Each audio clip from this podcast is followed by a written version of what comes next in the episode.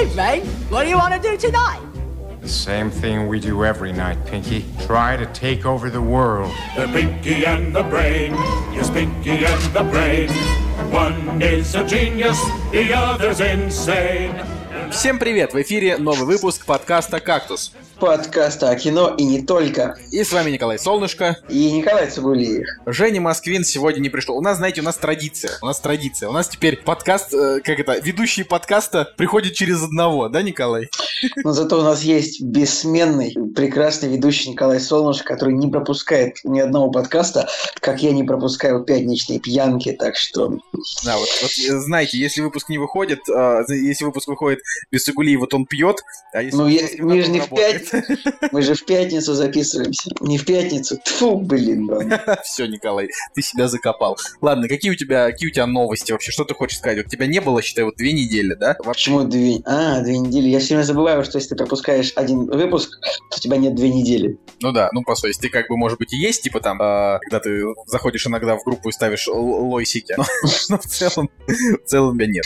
вот Блин, мне кажется, мне кажется, было бы лучше, если бы в месяце было типа 40 дней, а в неделе было 10 10 дней, а не 7. Или в месяце было бы 30 дней, и неделя была бы тоже по 10 дней, было бы просто 3 дня. Так было бы даже интереснее. Тогда было бы в году больше. Ладно, наверное, э, мировой уклад придумали люди более умные, чем мы. Честно говоря, честно говоря, если уж на то пошло, то я бы сейчас уже немножечко бы поменял мировой уклад, просто потому что э, по объективным ощущениям в марте все еще зима, а не знаю, первые две недели сентября еще тепло. Ну просто, просто мы живем в Петербурге и Москве, в городах, в которых как бы просто теперь 10, 10 месяцев в году осень и 2 месяца в году не осень. И 2 месяца в году такой, знаешь, ранний апрель. такой. О, ладно. А, так что, ты... Блин, а мне вот интересно, а есть какое-нибудь место в мире, где вот реально каждый месяц вот он строго соответствует. Вот три месяца лета, они три теплых, типа полтора месяца весны они средненькие, полтора месяца весны теплые, вот, а все остальное как бы честно. Вот, то есть я как без, понимаю, не так, как у нас. Я как понимаю, в Новой Зеландии только там все ровно наоборот. То есть там типа июнь, июль, август там зима. А почему, а почему наоборот? Ну там так, там просто там ты... зимой зима это летние месяца, а лето потому это что, месяца. Потому что ты, ты, ты что, ты сторонник того, что Земля все-таки круглая? Э, нет, конечно, Николай, о чем ты? Земля плоская, очевидно. Слава, слава богу, а, слава богу, наконец-то. Что я, что я этот шаролюб или как там называют? Шара, шаровер. Шаровер, да, какой-то там. Не, не давайте не давайте шароверам себя а, обескуражить какой-то глупостью о том, что Земля круглая. Ну, ребят, ну если бы Земля была круглая, вот вы, вот попробуйте сами подумать. Вы, вы, вы подпрыгиваете, и вы не улетаете в космос. Вот, вот если бы она была круглая, вы просто срывались с нее и улетали. Ну, вот, вот это вообще вот так бы и было. И, и самое главное, что сколько людей вот пропадает, да, каждый день, это потому что они доходят до края и просто срываются вниз. Понимаешь? Никто, никто не может их найти просто потому, что они где-то вот внизу, я считаю так. Да. А, Подожди, ты меня спросил про новости, что тут можно рассказать? Что, что хорошего произошло, не знаю. Илон Маск наконец-то запустил свою супертяжелую ракету в космос. Это прекрасно, у него все получилось. Николай, ничего он не запускал. Это американцы тебя просто обманывают. Ну, блин, они ты считаешь, что они опять обманывают? А, они опять сняли просто видео, получается? Они, они просто сняли видео, и то, что там в космосе летает какой-то, значит, какая-то Тесла с, с этим, это просто очень хороший монтаж. Знаешь, вот ты видел фильм «Живой»? Видел, какая там Земля? Да, видел, вот. видел. Кстати, странно, да, вот в «Живом» Земля была не плоская, да, как будто бы они тоже шароверы какие-то проклятые наснимали понимали, что-то с ними явно не так. Это просто, понимаешь, это какой-то масонский заговор такой шароверс. Они пытаются как-то вот нам... Они пытаются нам... Что? Что? Вот ты, ты смеешься, Николай, а, а шароверы, они продолжают свои я, теории. Я не могу. Ты, ты, в следующий раз еще, может быть, мы поговорим о том, что этот, значит, э, как это, Землю, э, как это, господи, э, человек от обезьяны еще, скажи, произошел, а не инопланетяне его принесли. Это же вообще. В смысле? Я думал, что человек, создание человека обусловлено божественным промыслом. Вообще, тут, конечно, вопрос, вопрос споров, да бог это или инопланетяне, это вопрос, но совершенно точно это не обезьяны. Вот это вот как бы, Да, серьезно. Вот, ребят, ну вот, вот вы, вот те, кто считают, что человек от обезьяны произошел, ну вот почему тогда вот шимпанзе, который сейчас по деревьям... Вот почему шимпанзе, которые сейчас ходят по деревьям, они не эволюционируют вот в людей, типа, как-то утром в зоопарке, вот вы просыпаетесь, а э, как бы баха, там вместо, там уже в клетках уже не шимпанзе, люди сидят. Ну такое же не происходит. за- Зато приходишь на футбол, там как будто все наоборот. Ладно, простите, тут уже... Так вот, так вот, про Илона Маска хотелось сказать, но Николай включил режим пост-иронии, и, блин, Ты ты не можешь теперь понимать, правда это или нет. То есть ты теперь будешь всегда думать, что возможно, да, это...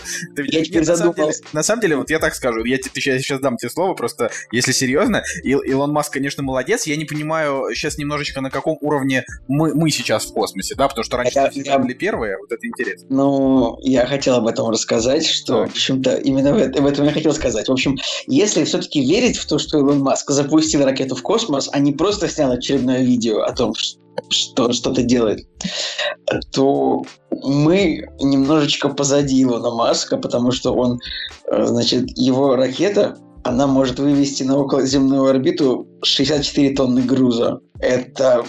А вот наша ракета последняя называется «Ангара». Наша ракета может вывести, к сожалению, эм, от 4 до 24 тонн. То есть Илон Маск построил ракету, которая в три раза больше груза может вывести на орбиту. И, как бы, как бы сказать, Илон Маск разработал свою ракету за 7 лет и 500 миллионов долларов. А наша э, супертяжелая ракета «Ангара», она разрабатывалась с 95 года, э, и разработка этой ракеты стоила... Сейчас все такие, сколько же стоило Ангара? Ты что ты, Э, В общем, с разбивкой на годы э, стоимость всей программы к 2015 году, мы тоже запустили эту ракету в 2015 году, она оценивалась в 150 миллиардов рублей, то есть, ну, условно, 2,8 миллиарда долларов. То есть наша ракета оказалась в 6 раз дороже, чем, Илон, чем ракета Илона Маска, и как бы в 3 раза меньше по своей эффективной нагрузке. Но тут э, как бы это все довольно такое. То есть, может быть, меня поправят в комментариях, что я насчет чего-то не прав, но я, я, я сейчас сравниваю именно тяжелые ракеты, вот эти вот.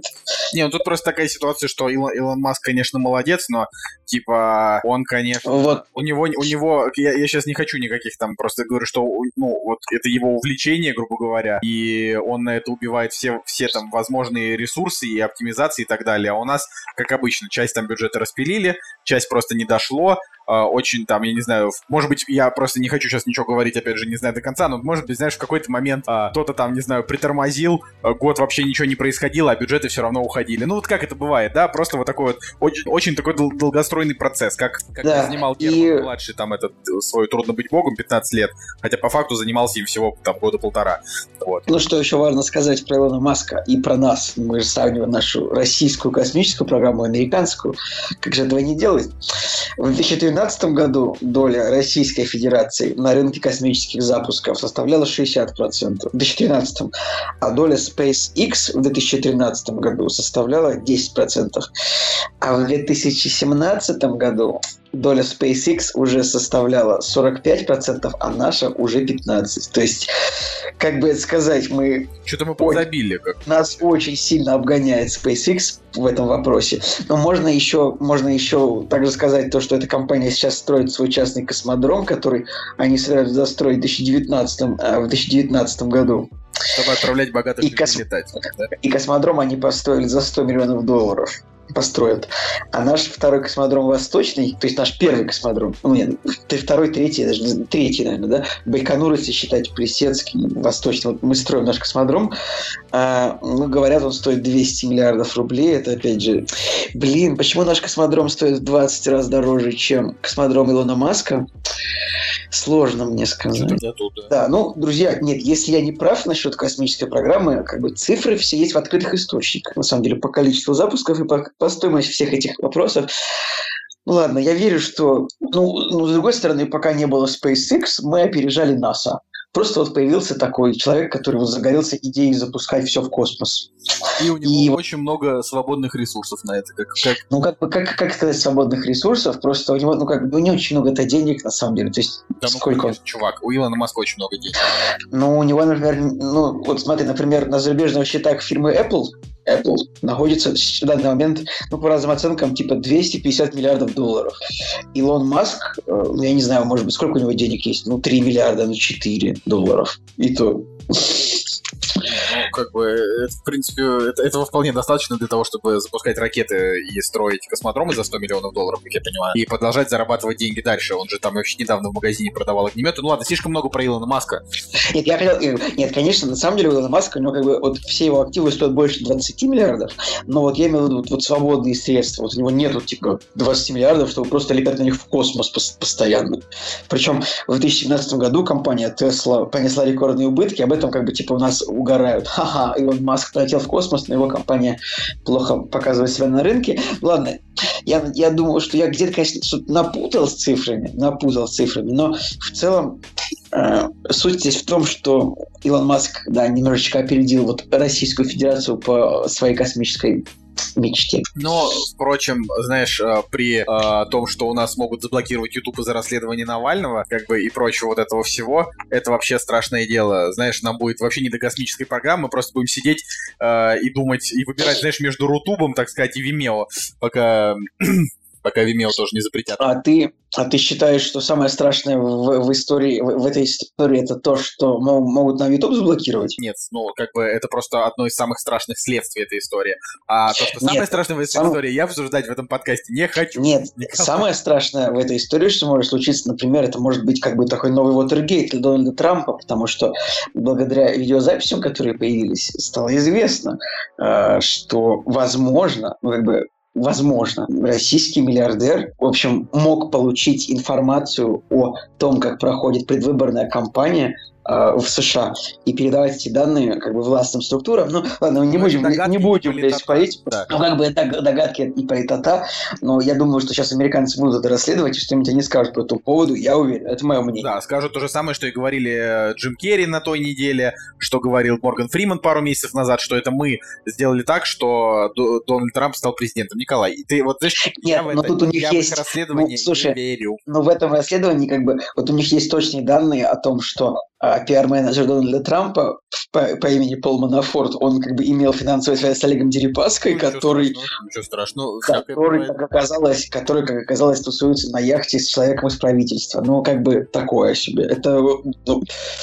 я бы что-то заподозрил все-таки на месте американцев. Я думаю, что если они копнут, то могут что-нибудь придумать. Ну, ладно, что-то мы про кино не, не сказали, про кино ни слова, да? Ты вообще, короче, что-то, да, углубился не туда. Я хотел сказать... Спросил меня, что новое. Сейчас будет про спросил, как у тебя дела, а ты такой, типа, о... Короче, я тут э, начал читать э, в преддверии выхода фильма «Майор Гром. Чумной доктор». Я решил, значит, начать читать комиксы, которые мне Анастасия любезно э, подарила некоторое время назад. И, ну, если вдруг кому-то, да, там интересно, я уже читаю третий, третий комикс-бук, э, и уже купил себе четвертый и пятый еще тоже, э, значит. И вот эта история Чумного доктора, именно, ну, начало, да, этой истории, которая, скорее всего, будет отражено в том фильме, который сейчас вот снимает Вова Беседин с Габриляном, а, это как раз э, вот он будет сделан по вот этим первым двум. Ну, я так считаю, потому что это такая вот большая сюжетная арка, а, а дальше этот персонаж э, выпадает из э, сюжета тоже. То- тоже, короче, Майор Гром это русский комикс издательства Бабл, и так как издательство Бабл, очевидно, хотят э, в России стать, ну, типа, местным, там, я не знаю, Марвелом, DC и так далее, но ск- скорее, наверное, все-таки, скорее, наверное, все-таки Марвелом, вот, э, они тоже делают так, что у них как бы злодеи там не умирают, да, у них злодеи, э, они только убивают людей, а, а- а самих их почему-то сажают в тюрьму, вот, чтобы они потом могли сбежать. То есть здесь та же самая ситуация, и э, это очень неплохо. То есть э, даже вот все вот хочется сказать эту фразу для рус, для, ру, для, для русского неплохо, но это в целом неплохо вообще, да, там не стыдно показать, потому что я и современные иностранные комиксы тоже иногда почитываю, они там сейчас уже в какую-то экзистенциальную э, дичь вообще углубляются америкосы, если не считать именно Марвела, а вообще вот их там инди-комиксы, они такие очень странные. Поэтому в этом во всем майор Гром такой очень даже глоток свежего воздуха. Причем там Петербург, да, все происходит в Питере, это очень приятно смотреть, читать. Так что такие дела. А, вообще, Николай, прежде чем, прежде чем мы кино э, перейдем, прежде чем кино, есть около киношная новость, э, которую мы, ну, значит, э, это вот, она не как вот новостной блок в конце, она как раз подойдет обсудить в самом начале. А, история про перенос Мстителей Войны Бесконечности с 3 мая на 1, по 11. Ты про это что-нибудь знаешь? Ну, я слышал о том, что да, перенесут. Ну, значит, нам придется как-то по-другому провести майские праздники, чем в, в постоянных спорах о том, что же, как, каков же этот фильм, плохо или хорош. Скорее всего, он будет, э, как и все фильмы Марвел, такой чуть выше среднего, но... Нет, это, это, Николай, это будет самый лучший фильм Марвел на данный момент, потому что, ну, как бы, как, как еще критики могут сказать? Э, Я, правда, кстати, так чуть-чуть о- о- отвлечься, если... Черная пантера так-то не очень высоко себя на MDB показывает. Причем, причем вообще не очень высоко. Оценок много, и средняя это 6,6, то есть это ниже обычного. При этом один из самых высоких метакритиков среди супергеройских фильмов ever. Я вообще даже вот не, могу сейчас вспомнить фильм с оценкой выше Человека-паука 2, а, и э, даже у Темного рыцаря меньше. Темного Почему? Ну, у Черной Пантеры 7,3. у Черной Пантеры э, этот, с Черной Пантеры 87 на метакритике и 82 у Темного рыцаря. Это так, к слову, э, как дела вообще у критиков. А я говорил о том, что там на MDB 6, 6,6 было буквально позавчера. Вот, сейчас, сейчас, правда, не знаю. Я говорю, сейчас 7,3 у Черной Пантеры на MDB. Ну, Видишь, блин. это все, это все нигеры подъехали. Блин, слушай, у на- на- нас же в комментариях ух- укоряли, потому что нехорошие слова. Я хотел сказать, что просто, ну, на самом деле, блин, я не люблю слово негр, не люблю слово цветной, а это как хоуми. Но, то есть это я без этого, без злобы. Но я, кстати, хотел сказать, а, что... Ты смеешься, смеешься. Я хотел сказать, что Ты такой, ты рэп-солдат, я просто не могу. Рэп-солдат, да. Э, Я тут, значит, на недельке послушал новый альбом Кендрик demora который записал как раз саундтрек к Черной Пантере. И там, понятно, там не только Кендрик Ламар, то есть его там во всех пабликах типа Кендрик Ламар новый альбом, на самом деле да ни хрена. То есть там э, просто он, ну, э, центровые песни записал, на самом деле у него их там то ли три, то ли четыре, а все остальные там вообще какие-то другие рэперы, имен которых я не знаю. И я вам скажу, это лучший альбом последних нескольких месяцев, что я слушал, потому что он очень крутой. Я просто вам советую, реально послушайте. И, наверное, это, это самый лучший саундтрек к фильмам, который я когда-либо слышал после «О, где же ты, брат?»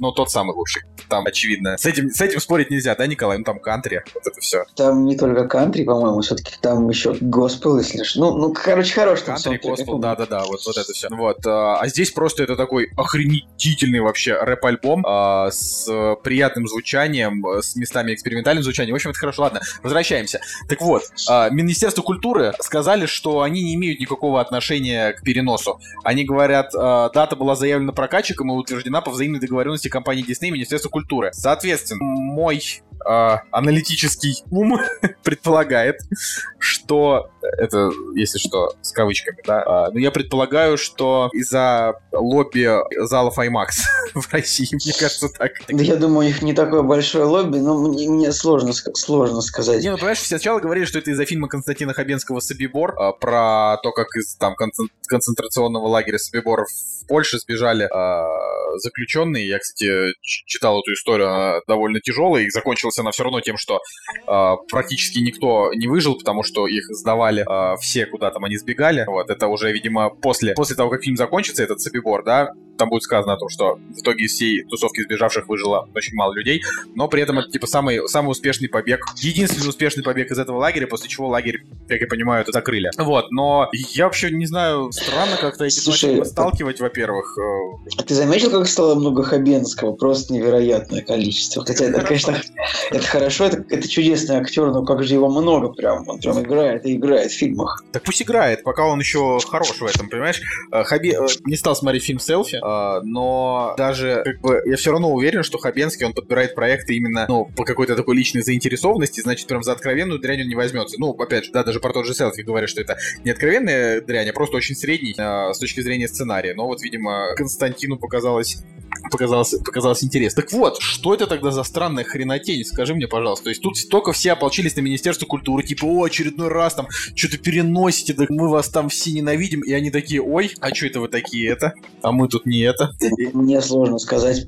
Мне кажется, просто кто-то перекладывает ответственность э, друг на друга, чтобы, Дисней, видишь, ничего не чтобы, говорит. чтобы меньше дискредитироваться. Ну, значит, может, еще вернут, я даже не знаю. Мне сложно. Я, честно говоря, ну, я, я, я потерплю, мне все равно. Ну, Мне- то есть 8, 8 дней, как бы это не месяц. Если бы на месяц, было бы грустно. Не, на самом деле, я- я- ну, я не буду терпеть, я просто пойду в IMAX. Ну, как бы, это все-таки «Мстители. Война бесконечности», типа, тот фильм, ради которого они там последние 10 лет снимали, да? Ну, Да, это правда. ну вот, так что его... Причем ровно, ров- ровно 10 лет, ровно 10 лет, потому что первая часть была типа Iron Man, он был в восьмом году. 2008 году. Тогда, так недавно в паблике мы же публиковали, в паблике публиковали фотку. Картиночка. Вообще, кстати, такая фотка крутая, прям вообще так ее рассматривать классно было. Я ее рассматривал и реально забыл, кого играл Вин Дизель. Правда, забыл. Потом мне Женя такой, круто. ты чего? Да, так а я забыл.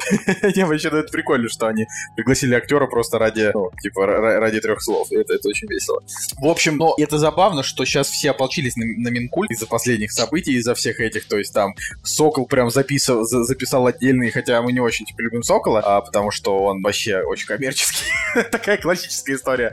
Не любим блогеров за то, что они коммерческие. А, но он сделал, правда, очень хороший и важный ролик а, на тему того, что это, ну, плохо. И даже вот он привел в пример, начнется сейчас опять чуть-чуть политоты Жириновского, который э, на, на трибуне сказал, что тем, что вы отменяете этот фильм, вы к нему привлекаете еще больше внимания. Понимаешь? Жириновский, да, говорит умные вещи. Вот это, это, Это, это очевидная вещь, как бы, в принципе. ну, очевидно. Ну, не для всех, понятно, понятно, понятно. Вот. Так что такие дела. Вот и они! Премьеры недели! Итак, премьерный день 15 февраля 2018 года. И сложно сказать, господа, что вам можно посоветовать. Потому что, во-первых, мы сами ни черта не смотрели, как обычно. Ну, я бы посоветовал просто смотреть то, что выходит под Оскар.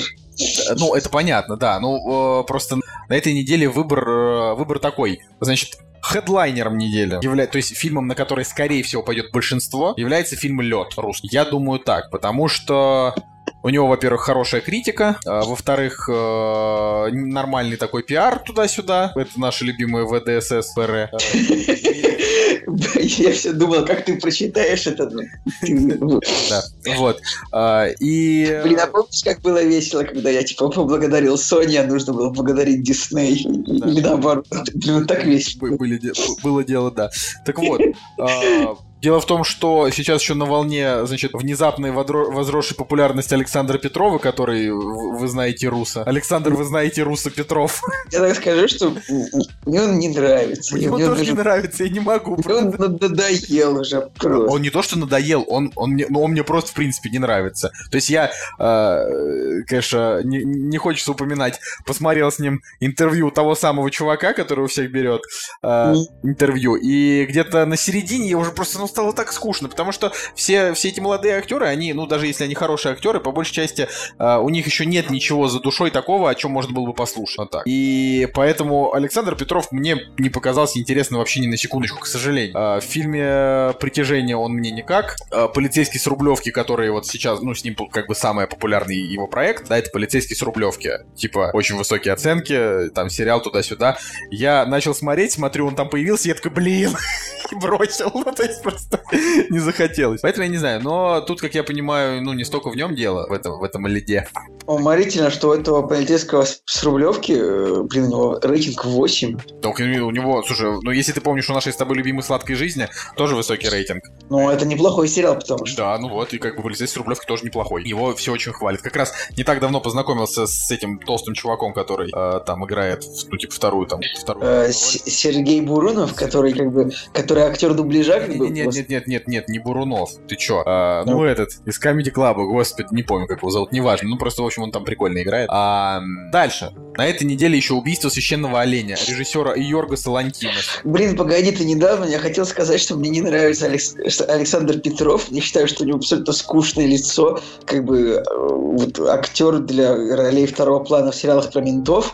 И как бы его еще выдает то, что, блин, его зовут Александр Петров. Ну, серьезно. Джон Смит, Александр Петров. Ну, ну взял бы хоть псевдоним, я уж не знаю. Серьезно, я, Петря... Я должен- серьезно, я должен ходить на ИванаИванова и Петра Петрова в А кино. вот так вот, понимаешь, вот Саша Петров доказывает всем, вот, понимаешь, что вот он может. То есть ему не нужно быть э, Петруванусом каким-нибудь. Данилой Козловским. да, Данилой там Козловским. да, Константином знаешь, Хабенским. са- Самое, самое модное, мне кажется, просто имя и фамилия в мире. Данила Козловский, знаешь? Как будто рожден быть быть селебрити. Ну вот, да, видишь, а Саша Петров обычный такой парняга, вот он как бы всем доказывает. Ну, в общем, ладно, я не хочу ничего про него плохого говорить, он молодец, правда, просто мне не нравится. Блин, интересно, ему уже поставили памятник в Переславле-Залесском или нет? Город, где он родился. А, ну, лет через 10, я думаю, что нормально. А в Екатеринбурге же поставили памятник Гене Букину, хотя, собственно, Ну, блин, Гена Букин вообще-то забил три гола в финале турнира «Кожаный мяч». какой молодец. Ладно, Николай, убийство священного оленя Йоргаса Лантимаса. А, о, это Я бы даже поставил памятник не только Гене Букину, но и Барону Я- Букину. я бы еще это, поставил- это их собака. па- памятник, па- памятник э, обсуждению премьер недели, Николай. Вот. А, Надгробный. В общем, этот, этот режиссер снял не так давно фильм «Лобстер», э, который там, э, типа, если ты не найдешь себе вторую половинку, тебя превращают в животное. Такая экзистенциальная драма. И вот он, значит, выпустил новый фильм, у которого такой стандартный неплохой рейтинг э, 6,95 для авторского кино. Вот, фильм тяжелый, немножечко триллер, немножечко драмы. Э, вряд ли кто-то на него пойдет, но прокатывает его A1 Films. A1 Films это сейчас, ну, типа, одна из таких вот э, живущих еще на нашем рынке э, прокатывающих компаний э, авторского кино. Ну, будем надеяться, но мне кажется, фильм как бы ни хрена у нас не соберет. ну вот, из того, что интересно лично мне, э, «Призрачная нить» Пола Томаса Андерсона, ее, конечно, надо смотреть просто потому, что, э, возможно, этот фильм неожиданно для всех соберет вообще все Оскары, потому что это последний фильм Дэниела Дэй Льюиса, которым он, ну, после которого он ушел делать башмаки. Вот, да и э, история у этого фильма тоже интересная. Но я вот Нет, не знаю, ну, идти ли ну, на него в кино. Вот очень- Но если Дэниел Дэй Льюис не возьмет Оскар, это будет странно, мне кажется. Не, ну, опять же, да, Дэниел Дэй Льюис не за каждый фильм, в котором он играл, он брал Оскар. Но как бы, если брать последние 10 лет, то за два из трех он взял Оскар. Это, э, в смысле, да? Но у него Оскар за нефть в 2008 Дальше он сыграл в фильме «Девять», в котором он не взял Оскар. И дальше он сыграл в фильме, и дальше он сыграл в фильме «Линкольн», за который он взял Оскар. Поэтому, ну, как бы за 10 лет я так построил, знаешь, вот очень грубо, но если вот он возьмет Оскар и за этот фильм, то у него будет три, три из четырех Оскаров за 10 лет. Ну, он молодец, он молодец однозначно. А, просто, просто что-то вот у него произошло. Вот я, я даже читал Забавно? статью, я даже читал статью, Забав- где он сказал, что типа вот э, тяжело стало реально снима- сниматься в этом фильме и снимать это кино, поэтому я вот решил уйти из кинематографа. Забавно, что в большому счету он просто играет брутальных мужиков. Как бы вот любопытно, что именно такой э, как бы типаж актера а, ну, получил больше всего Оскаров. То есть он Мне же кажется, дело не в то, что брутальности, дело в драме в его глазах. Вот, то есть он прям очень, очень хорош. То есть еще три Оскара есть, по-моему, только у Джека Николсона, мне кажется. Он, как мне кажется, более разноплановый актер был в свое время. Вообще, мне, мне кажется, будет не очень честно, если Дэниел Дэй Льюис получит четвертый Оскар и станет самым титулованным актером в истории. Подожди, у него что, уже три Оскара, что ли? Дэниел Дэй Льюис три Оскара. У него еще есть Оскар. Нет, у него Ой, и да, Оскар. да, три Оскара. У него Оскары за фильм «Нефть», «Линкольн» и фильм 94 года «Во имя отца», если не ошибаюсь. Нет, моя левая нога. А, блин, я перепутал даже. Там вот интересно то, что, а, ну, Линкольна я не смотрел просто потому, что пока как-то не, не срослось, а вот «Нефть» я посмотрел не так давно и очень удивился тому, почему этот фильм так хвалят. Ну, правда, то есть... э, Я его хвалил, мне он очень нравится. Ну да, Мне да, показался я- ну мы с тобой очень, тоже очень, даже очень, очень крутым, очень мощным. Ну да. Я говорю, мы с тобой это обсуждали, я до сих пор вас не могу понять. а, ну, там, у меня куча друзей там ставят ему высокие оценки, а я смотрю «Нефть» и думаю, ну да, Дэниел Дэй Льюис, он, конечно, крутой, и Пол Дана тоже вообще очень. Но сценарий-то у фильма нулевый вообще, то есть он просто, ну, он Пол Да- Пол Дана, кстати, прокатили, по-моему, с Оскаром. Там. Кого? Пола Дана, да? Пол Дана Оскар не получил. Короче, «Призрачная нить». Ты собираешься на нее в кино? Я сейчас подумаю. Если она где-то идет в оригинале, то можно посмотреть, наверное. Я даже не знаю, есть ли смысл ее. Какая разница в оригинале, не в оригинале? Я вот смотрел э, «Нефть» в оригинале и какого-то прям особенного удовольствия от э, Дэниела Дэй Льюиса в, э, ну, в оригинале не получил. А когда мы смотрели с тобой «Мастер» в дубляже, да? Ну, нет, мне кажется, мы смотрели его с субтитрами. Не помню. Ну, в любом случае, удовольствие я примерно получил одного, одного плана. Вот. Нет, я скажу, что мне нефть очень сильно больше понравилась, чем мастер. От мастера очень, очень тяжело получить удовольствие. Но зато Странно. вот от- мне очень нравится фильм Магнолия э, того же Пола Томаса Андерсона. Трехчасовой. Тоже довольно тяжелый фильм для просмотра, но Ты меня, у меня Магнолия скачана на... Вот когда... уже лет 10 она у тебя Да, скачана, она мне уже лет кажется. 10 реально у меня скачана, и я, я все никак, ну не 10, наверное, ну там, не знаю, лет, наверное, 6.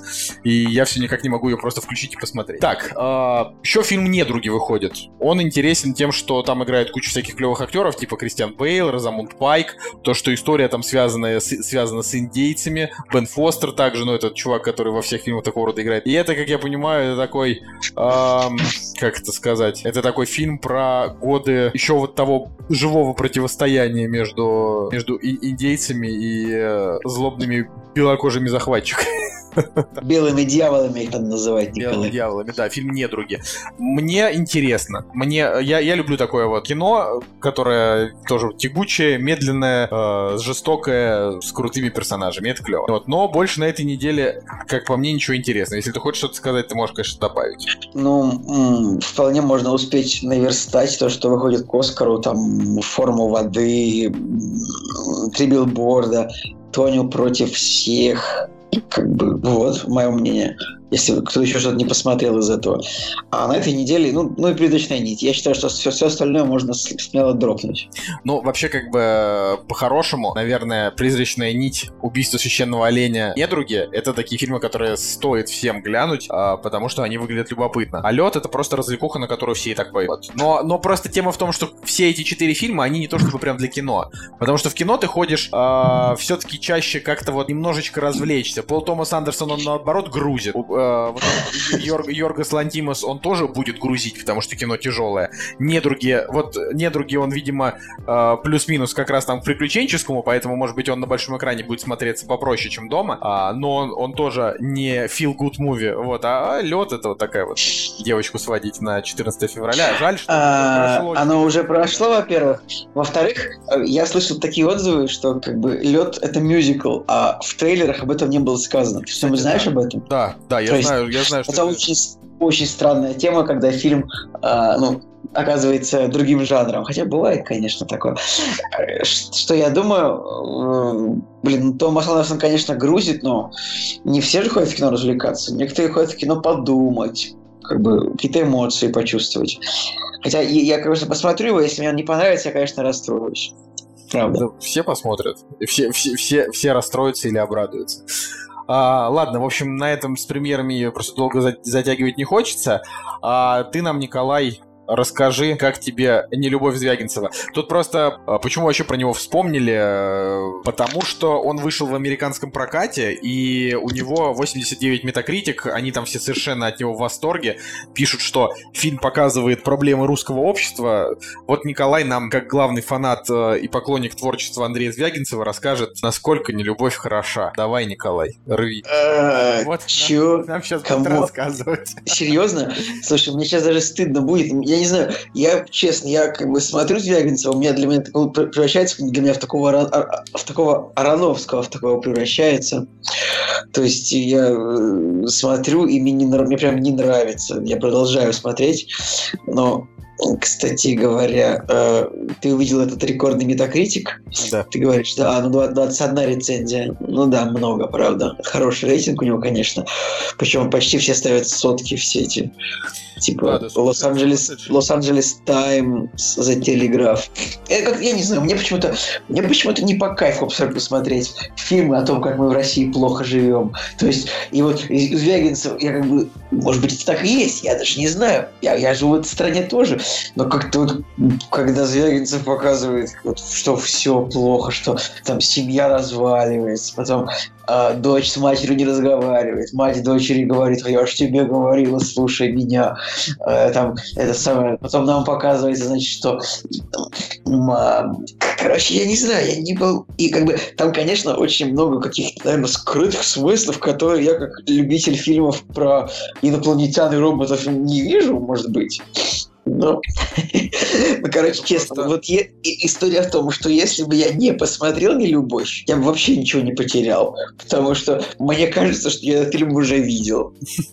Ну, Серьезно. знаешь, как бы тяжелых фильмов про то, что все плохо, их достаточно. Тот же Михаил, Ханеке, да, вот этот чувак, который уже старый и э, получает постоянно всякие канские награды, да, он тоже снимает кино абсолютно безысходное, с э, плохими концами, с э, очень тяжелым, вообще, очень тяжелой сутью. Да, вот, ну вот я, допустим, недавно, да, недавно, вчера, мы посмотрели Вуди Аллена, про который я поп- попозже как раз расскажу. Вот Вуди Аллен, он снимает э, тоже довольно грустное кино, э, в котором очень много там персонажей, у которых э, всякие безысходные ситуации, но все равно смотреть его не так тяжело. То есть фильмы тяжелые, но смотреть не тяжело. Про- Проблема может быть в том, что Звягинцев, вот у него такая, э, ну, европейская школа кино, поэтому он снимает такие большие, такие тяжелые драмы, которые э, отвечают современным тенденциям в драме, когда вот тебе не дают как бы ша- шансов, да, вот выйти, подышать воздухом, да. Я ничего, я не люблю этот прием такой Звягинцева. Вот если он что-то я люблю, когда режиссер хочет что-то показать, и вот он показывает это 30 раз.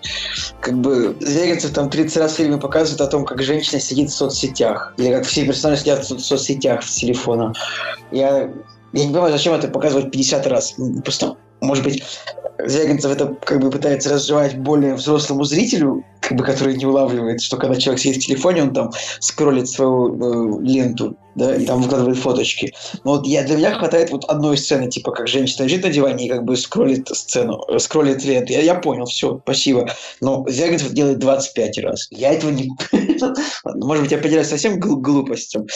Ну, у фильма, Ну, короче- у фильма, надо сказать, э, реально в России рейтинг меньше, чем, чем сейчас на MDB. Да как бы, ну потому что мы, наверное, мы не особо любим такое смотреть, честно.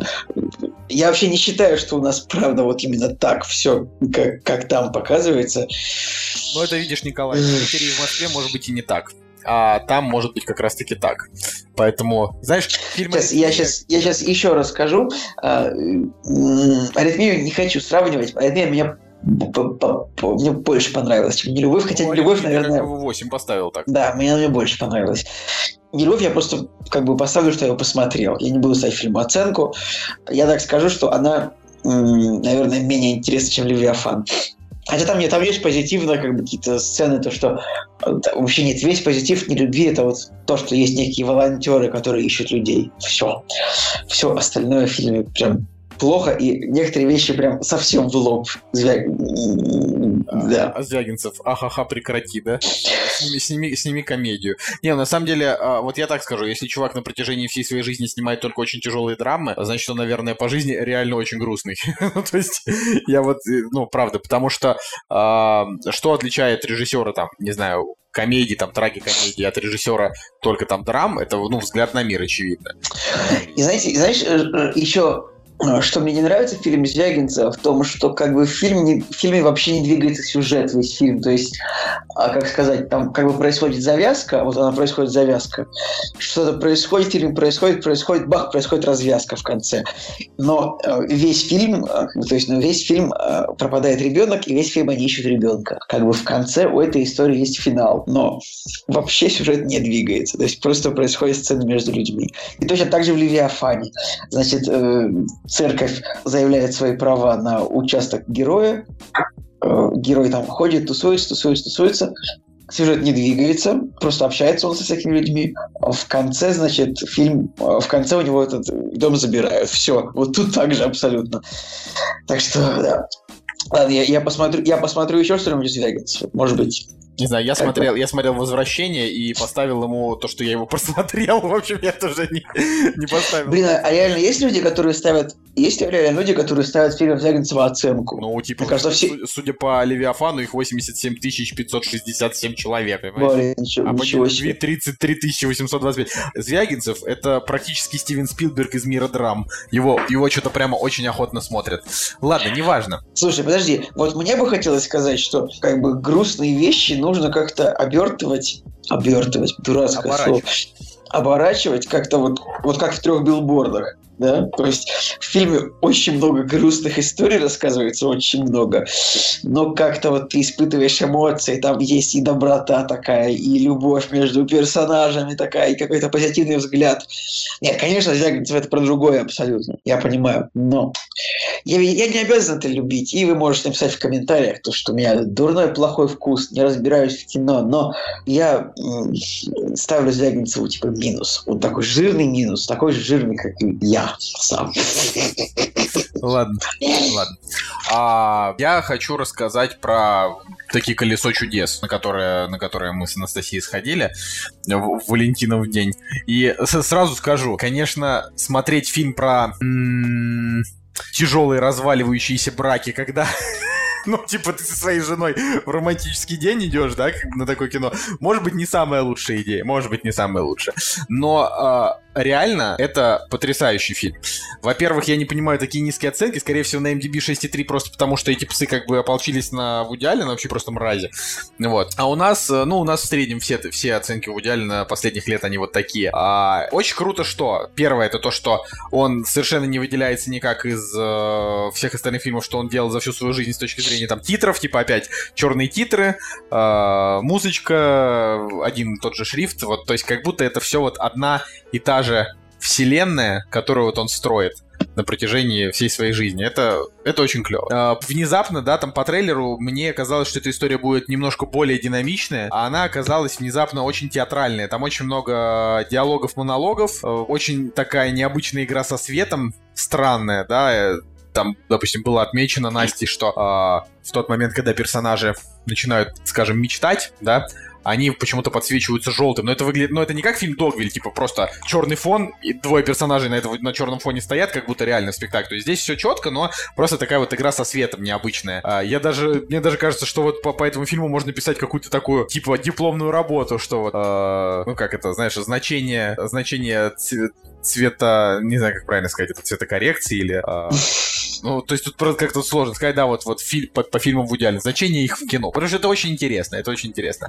А, Джастин Тимберлейк здесь просто прекрасен.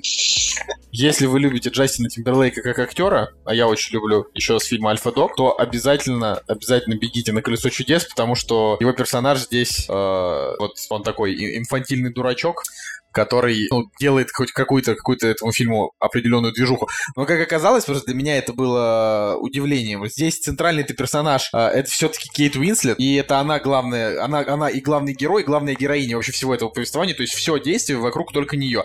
И что еще круто, что в трейлере, как и в трейлере к фильму «Иррациональный человек» в свое время, там не раскрывается основная интрига, то есть вокруг чего будет крутиться. Ну, по трейлеру есть ощущение, будто вот приезжает дочка, э, там, главного персонажа, и за ней как бы гонится мафия. Но фильм, на самом деле, он, ну, уходит от этой темы, он немножко о другом. Он там об одиночестве, о разваливающемся браке, о том, э, как дойти до нервного срыва, о том, как может выглядеть нервный срыв. Вот, ну и все это в таком стиле Вуди Аллена. Короче, круто, и обидно только то, что э, из-за того, что сейчас на него снова пошла травля, от которой он пытается успешно отбиться, э, может быть, успешно, для кого-то безуспешно, да, из- из-за этого его новый фильм «Под угрозой», который он уже снял, к слову, «Дождливый день в Нью-Йорке», там с Селеной Гомес а, и Джудом Лоу. Вот. Э, грустно, грустно, если, если этот фильм не выпустят, просто потому что его там объявят какой-нибудь персоной нон грата. Вот такие дела. Все, что я хотел сказать. А, ты, ты постоянно рассказываешь про Вуди Аллена, и все равно никто не смотрит его фильмы, так что... Значит, никто не смотрит этого фильма.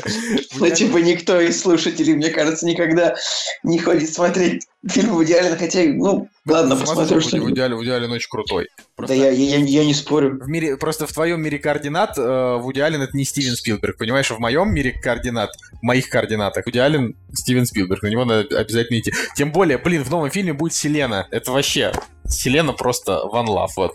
А, тут еще такая тема, что э, Николай, Николаю не удалось высказаться по поводу трех билбордов, так что, наверное, ну, возьми, возьми это, расскажи. Он, он- на самом деле, с, с начала проката прошло уже две недели в России, с начала проката в России. А, фильм закрепился очень успешно в топе 250, и к нему какая-то прям максимальная симпатия у практически всех людей. Да, мне тоже кажется, прям я давно не видел, чтобы там прям такая такая любовь была. И даже вот, знаешь, э, еще бывает такая тема, что Я об этом фильме не видел постов в духе «А чем так все нравятся три билборда? Я что, один кому не понравились?» Типа, и такой, такие посты и твиты обычно собирают очень много репостов, а вот про это я не видел такого.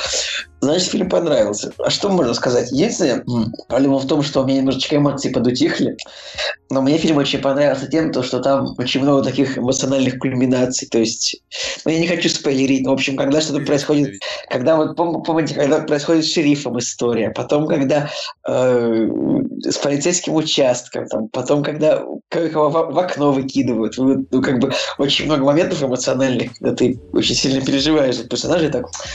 э, Мне все равно не хватило. Я, мне фильм понравился, но мне не хватило, вот мне не хватило, деви- знаешь, вот до девяточки, вот не хватило. Не, до, не докрутили они, старались, но не докрутили, как мне кажется. Макдона, вернее, ну как, Макдона и тусовка.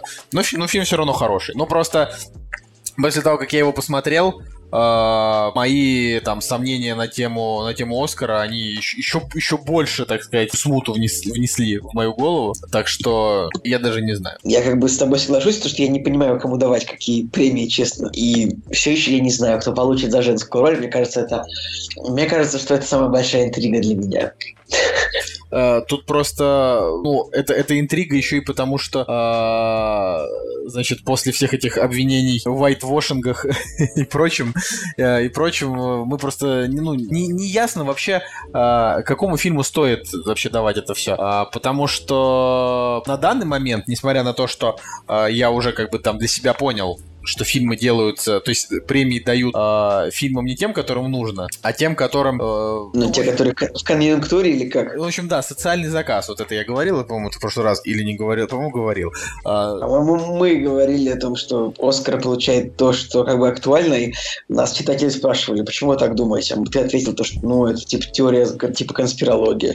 Я, в общем, я не помню. А, Важно это то, что а, фильм «Прочь» не должен получить, да, вот на данный момент, в, моё- в моем понимании. Фильм «Прочь» нет, фильм «Дюнкерк» нет, а, да, как бы, и вот так вот смотришь, с- на самом деле, мне все больше кажется почему-то, может быть, я не прав, что получит форму воды. Я, не знаю, у меня, начинает, то есть я, прямо строго против того, чтобы форме воды дали Оскар за лучший фильм, ну прямо все к этому идет. Либо три билборда, Да. Либо три билборда. Но как бы, но, но как по мне, ни тот, ни тот на лучший фильм не тянут. А, поэтому темные времена, как значит выяснилось, э, они э, с исторической гнильцой, что там, знаешь, ну как бы Черчилль, а, там война и все такое, но ни слова про Советский Союз. Что Ну, уже... как бы темные времена не, должны получать, потому что король говорит получал Оскар. Зачем давать фильму? Это, это ты так сейчас говоришь, я тебе говорю. А Я, может быть, я говорил так и в прошлый раз, когда Да, да, было. но я говорю, что, типа, это, мне кажется, это вообще ни, ни на чем не основана теория. Мне кажется, что тут, тут вопрос не в том уже, кто получал похожий, не похожий, а вопрос в том, что сейчас на данный момент актуально, а, а что сейчас актуально, я вот правда понять не могу. Ну, уж явно не Черчилль, как бы. Явно не Черчилль, явно не Дюнкерк, э, поэтому, понимаешь, вот говорю, страшно, страшно, если прочь дадут, потому что тогда это будет просто торжество ада, знаешь, какого Да с чего бы, да с чего бы дать? Прочь это просто, блин, остроумный ужастик. А почему чего он Фрей, а почему он в списке? Почему он Понять. вообще номинирован? У него четыре Ну, номинации на Оскар, понимаешь? Одна за лучший фильм, одна за лучшую мужскую роль, лучший режиссер, лучший сценарий. Четыре просто центровых. Этих дали просто, на самом деле, тупому ни- нигерскому триллеру. Не, он очень классный. Но, как бы, блин, ну реально, если, тут если он получит, это, для меня это будет просто, просто слом вообще. И мы, как бы, уже продолжаем, на самом деле, уже месяц говорить все об этом, но я, я просто очень беспокоюсь, что это произойдет. Понимаешь, я очень беспокоюсь. Такие дела. А, кстати, знаешь, что еще интересно? Что чувак... а, есть такой чувак, Скотт Ш- Шала- Тимоти Шаламе, Шаламе, Так. 22 года, а, значит, который номинирован за лучшую мужскую роль «Зови меня своим именем», это вот этот гей- гейский фильм. Он в этом году а, в премии «Оскар» он участвует «Зови меня своим именем» в «Леди, и в «Леди Бёрд» в двух фильмах. А фильм «Недруги», про который мы только что говорили в премьерах, он там тоже играет одну из ролей. Это какой-то, как я понимаю, а, набирающий популярность, э, набира- набирающий популярность американский актер, о котором мы пока еще ничего не знаем. Ну да, ну не знаю, актер Майкл Стулбарк, может быть, ты поймешь, а кто это такой, если на- нагуглишь его. У него, он, да, он, он играл в форме воды, он играл типа Дмитрия. Как бы он Да. он сыграл в трех фильмах, которые номинированы на Оскар, но сам не получил ни, од- ни одной номинации. То есть это «Форма воды», «Зови меня своим именем» и «Секретное досье». То есть его можно наблюдать в кино просто каждую неделю в Америке сейчас. Самое забавное, ну просто в форме воды он на Оскар не наиграл. Впрочем, как и наша прекрасная Октавия Спенсер, которая получила почему-то номинацию. Э, ладно, мы, мы, мы продолжаем, продолжаем этого делать, это делать, давай, давай не будем. Я... э, А, ты опять начал чернокожих ругать? Нет, нет, нет, нет, я не ругаю чернокожих. Я начал, э, я начал снова углубляться в обсуждение Оскаровской Блин, а- номинации, от этого уже... А знаете что? Я считаю, вот мы русские, мы имеем право ругать чернокожих, потому что мы как бы не имеем никакого отношения к тому, что, э, ан- э, к тому, что значит ан- англо-испанские колонизаторы когда-то их привезли куда-то там и как бы взяли в рабство. Мы вообще чисты, мы никогда, типа, я вообще, как бы, как можно мне предъявлять что-то за рабство? Я никогда вообще Да-да-да, Мои, мои предки никогда вообще никого в рабство не брали, кроме друг друга, как бы. Вот это, это, это особенно грустно. Да, поэтому ты просто э, будешь... пред- Ну, поэтому ты предъявляешь больше, да, своим же, чем, чем чужим. Ну да.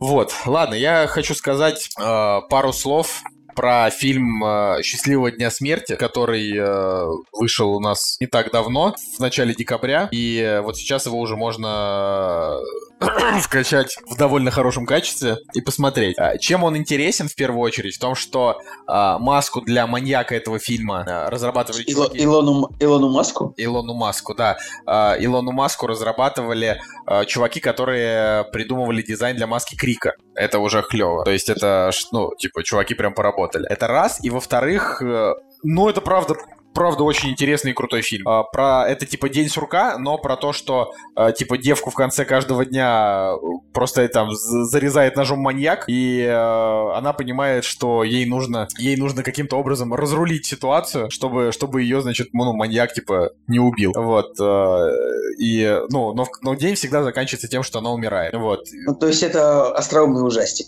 Это не, ну, ну там как бы там есть юмор, он есть, но это не фильм в духе «Хижина в лесу» а, или э, «Прочь», да, А, это именно такой, это вот как «Крик», да, но где умирает только вот она одна постоянно, да, и при этом, ну, не до конца, то есть она постоянно а, а, оживает. То есть он, как бы говорю, он, он не очень смешной, он скорее просто, он такой напряженный, он напряженный. Э, И есть юмористические моменты, чтобы разбавить, но я говорю, там, допустим, а, «Хижина в лесу», она вот едва-едва и, и скатится в угар, вот. То есть не, не до конца, поэтому она всем так и нравится. Но вот она прям на грани, чтобы скатиться. Прочь тоже, вот он как бы на грани э, ужастика и такого уже прямо вот э, такого глумливого, глумливой такой комедии. Э, Здесь такого нет. Здесь просто есть немножко юмора. В целом это просто такой вот э, захватывающий триллер, потому что интересно, кто же, во-первых, убийца, кто ее там убивает, почему она попала в эту временную петлю, в которой она постоянно. Вот. э, ну и плюс там да, милая девочка.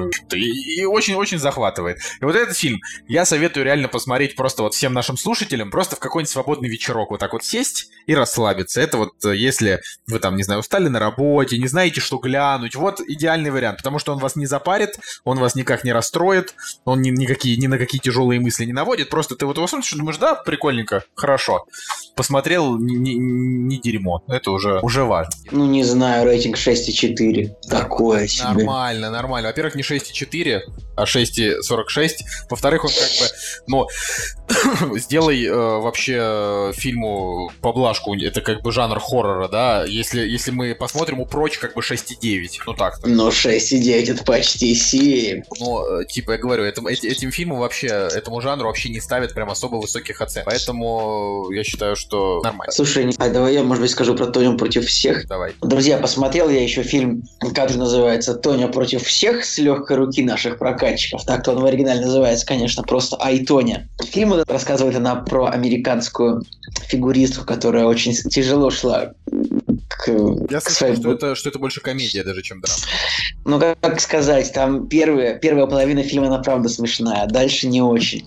А, как бы это правда очень достойный фильм, в основном как бы актерскими ролями. И в принципе, а, в принципе он, очень- он, он, он также интересный очень. Я могу сказать, что я немножечко подустал только от феминизма в кино, потому что уже подряд четвертый или пятый фильм я смотрю в кино, э, как бы, где вот показывается о том, как сильно женщина пытается разрулить проблемы, там, ну или не сильная, как в форме воды, но все равно там фильм, в принципе, про женщину. Хотя, а может быть, это и правильно. Не, ну просто, как бы, если делают фильмы э, с, э, с достойными женскими персонажами, то это прекрасно. И Ну, тут, конечно. знаешь, вруб- А если они еще и врубать- чернокожие? Чер- Нет, я же мерзкий, я мерзкий шовинистический мужик, который как бы угнетает негров и все такое. И женщин тоже, ну, пытаются, по крайней мере. пытается с переменным успехом, так сказать. В общем, я не любил сильно Марго Робби до этого фильма, но вот она, ну, любить, она же красотка. ну, мне не нравится, она прямо на меня раздражает. Очень сильно, как, наверное, может быть, ее хайп вокруг нее. Но после этого фильма я, я проникся. И, честно, самое главное, что я как бы я не посмотрел, честно говоря, кто играет, и я не понял, то, что ее мужа играет Себастьян Стэн, ну, чувак, который играет Зимнего солдата в, во «Мстителях». Я такой, я, я это понял только, когда увидел титры. Да, редко у меня бывает такое, что я настолько не могу узнать главного героя. Ну, не знаю, прилепи- прилепили они ему усы, и как-то изменилось до неузнаваемости. Так, я, знаешь, Марго Робби тоже на себя в этом фильме не похожа. так. Ну, как бы да, но там я знал, что это она. Ну, кстати, причем, в принципе, скажем, фильм-то, по большому счету, 65% про нее, и 35% там как-то теряется. То есть, как бы рассказывается про ее мужа, про друга ее мужа, который как раз таки... Там вообще вся история о том, что вот есть некая американская фигуристка, которая, э, которая как бы перед соревнованиями американскими и перед Олимпиадой, она взяла как бы и поспособствовала тому, как считается, чтобы э, ее конкурентке сломать колено. Вот. Главный, главный, да, конкурент? Главный конкурент, как бы, да. И в фильме рассказывается история именно этого кейса, рассказывается о том, э, и как бы как она вообще шла к успеху. Короче, на самом деле это правда прикольный фильм, которому я, я бы поставил, наверное, честно, восьмерку. Потому что я вот заскучал там буквально минут на 10, когда уж слишком от э, спорта и э, характера гер- героини перешли как бы к разборкам с ФБР, потому что это надоело, может быть. Ну, знаешь, то, что интересно? Интересно-то, э, что сама вот эта Тоня, она же принимала активное участие в создании этого фильма. Значит, она к этой истории относится, как это сказать, ну, то есть она ее признает. Вот. А, слушай, ну как бы я могу сказать так, что в этом фильме она показана очень хорошей, то есть в этом фильме, в принципе, сама героиня как бы не сделала вообще ничего плохого. То есть если она... Возможно, может быть, что-то переписано, конечно, потому что правда, какая-то она слишком хорошая. Как бы показывает, что она такая бунтарка такая, вот факи всем крутит, но по факту ничего плохого вообще не делает. А биография у этой девушки, Тони Хардинг, правда, интересная. А фильм она, наверное, занялась, потому что я думаю, что она ну, не очень богата в данный момент и не очень и в- в- в- в- не очень богата, наверное, и не очень как бы много славы у нее сейчас. Ну, а так вот хоть узнавать будут снова на улицах. Как бы она же была прям, она была прям на вершине, то есть она была чемпионками, чемпионкой США по фигурному катанию, это, блин, звезда звездой. А это уже после, после того, как вот эта ситуация случилась, или до? А, ну смотри, она в 22 года, она, значит, заняла первое место в Америке, она стала чемпионкой, а 22 и 21 в этом возрасте. А через год должны были быть э, Олимпийские игры, и вот дальше случилась эта история. Понятно. На, Олим- на Олимпиаде она заняла восьмое место, то есть было слишком много нервов, из-за которых у нее не получилось достойно выступить. И после этого все-таки ее признали виновной, и после Олимпиады в 23 года ей запретили вообще кататься. То есть, понимаешь, да, у нее в 22 года был как бы всплеск славы, и, а сейчас ей больше 40 лет. Подожди, так э, что, получается, что, грубо говоря, э, с завершением этой истории завершилась ее карьера? Но там фильм как бы заканчивается тем, то, что она за- занялась э, другим делом, и как бы вот там такой жизнь, там в принципе такой довольно жизнеутверждающий фильм во всех всех смыслах.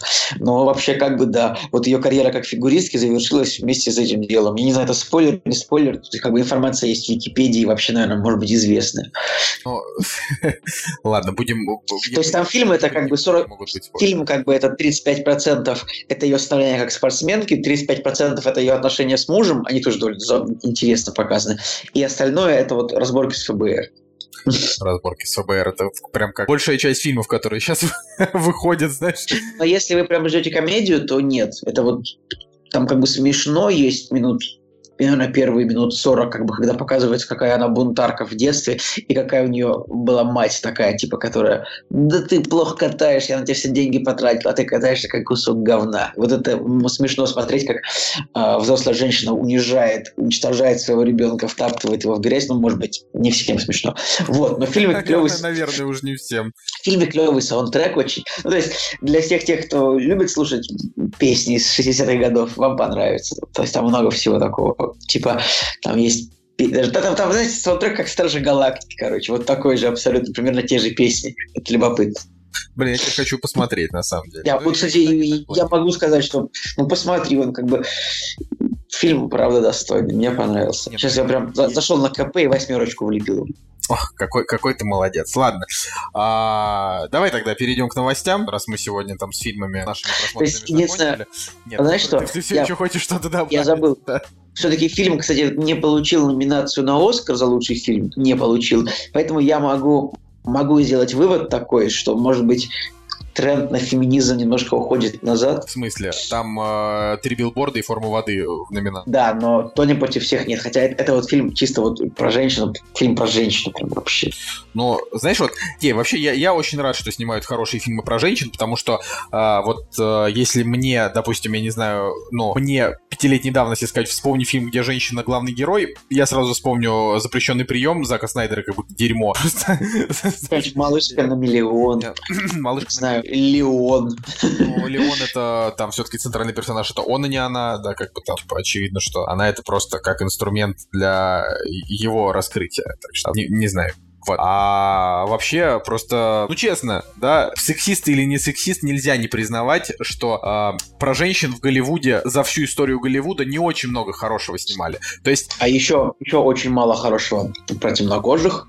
Очень мало хорошего про геев. да, ну а сейчас, а сейчас как бы снимают хорошего. Очень Может быть, мало хорошего про евреев. А нет, про евреев вообще миллиард фильмов. Не, Простите, про- не, не хотел никого обидеть. про евреев очень много хорошего, так что да. Вот, но я просто говорю, я просто хочу сказать, что ну, это, это, ведь, это ведь замечательно. Пусть они снимают хорошее кино про геев и про, и про чернокожих, и тогда у нас будет просто очень много хорошего кино. А, а уж смотреть или не смотреть, каждый себе выбирает. Я, допустим, до сих пор считаю, что фильм «Скрытые фигуры», да, там, прошлого Оскара, это один из вообще там самых клевых фильмов про, ну, где там, я не знаю, женщины пытаются чего-то добиться, и это реальная история, и актрисы тоже классные, то есть вообще прям... Учитывая, что, ну, просто есть же еще там, а, есть несколько чернокожих актрис, которых я прям очень котирую, например, это Виола Дэвис, да, вот она вообще прям суперская, вот, и она там, она просто в прошлом Оскаре была и в отряде самоубийц, да, и в скрытых фигурах, и еще в э, Ов- Овраге, да, вот этот фильм, где Дензел Вашингтон. Вот Это, это, это очень круто. Снимайте, снимайте такое кино. Ну. Просто не забывайте и про то, что нужно снимать кино еще про белых гетеросексуальных мужчин.